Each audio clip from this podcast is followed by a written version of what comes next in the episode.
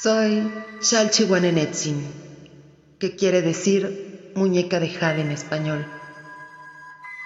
Nací de noble cuna.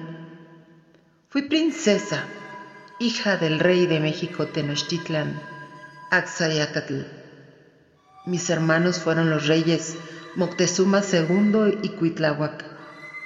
Fui esposa de Netzahualpilli, rey y señor de Texcoco, hijo del rey poeta Netzahualcoyotl.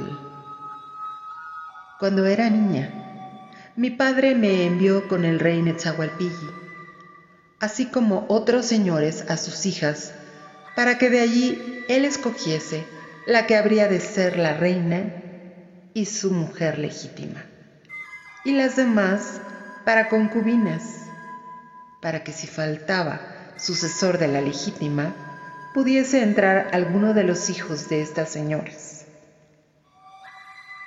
El que más derecho tuviese a la herencia por su nobleza y mayoría de linaje. El rey me escogió para que me enviaran a criar a uno de los palacios por mi edad. Al ser hija de un rey, a mi servicio había dos mil personas, amas, criadas, pajes y otros sirvientes.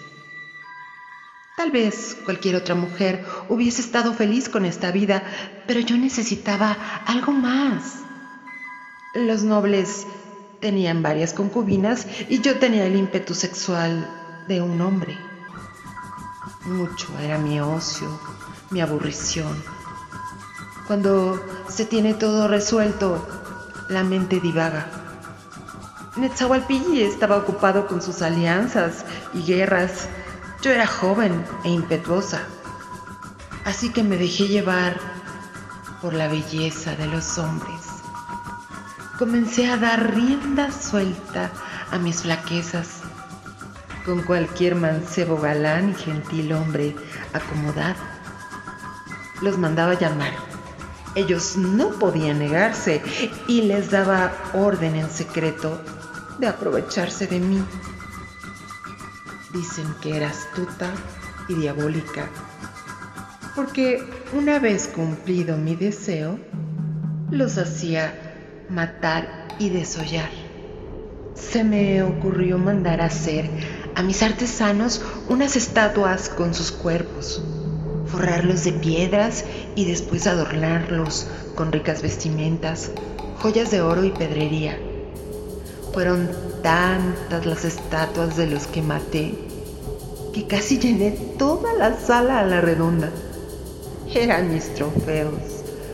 Cuando el rey Netzahualpilli me visitaba y veía todas aquellas estatuas, le decía que se trataban de dioses que me recordaban a mi hogar, por lo que él nunca se cuestionó de dónde provenían aquellas curiosas figuras.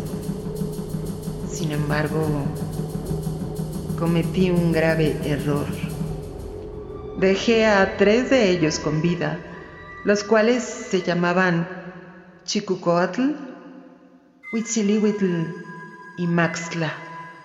Uno de ellos era señor de Tezoyucan y uno de los grandes del reino, y los otros dos caballeros muy principales de la corte.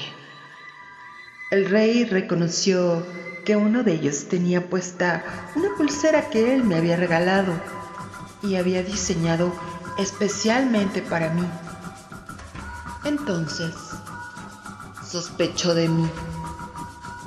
Pero, para estar seguro, me fue a buscar a mi aposento. Mis criados y amas le dijeron que yo reposaba, pero aún así entró y encontró una estatua con una cabellera. El rey, al ver este simulacro y la actitud de la gente turbada y afligida, llamó a su guardia y comenzó a prender a toda la servidumbre de la casa.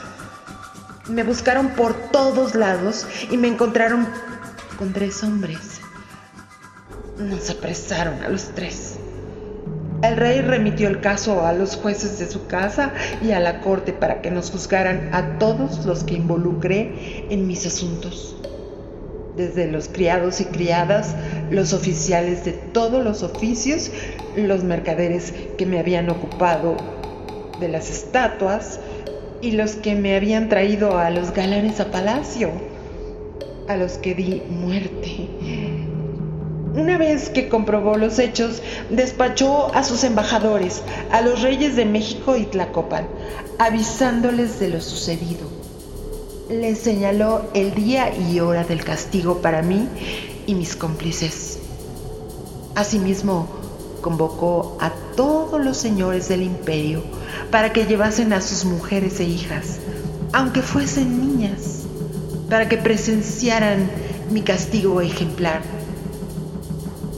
Incluso hizo tregua con todos los reyes y señores contrarios al imperio, a los que igualmente invitó al acto.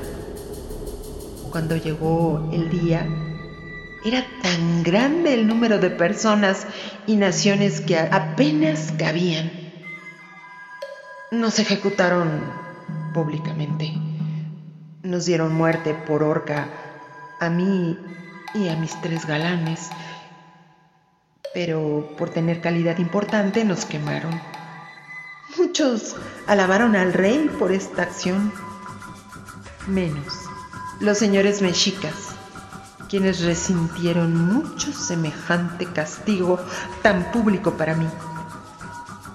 Pero fui vengada por mi hermano Moctezuma II, cuando dejó que la flor innata de los ejércitos de Texcoco fuesen emboscados y hechos pedazos, mientras él observaba impasible desde un cerro cercano, saboreando la venganza de mi muerte.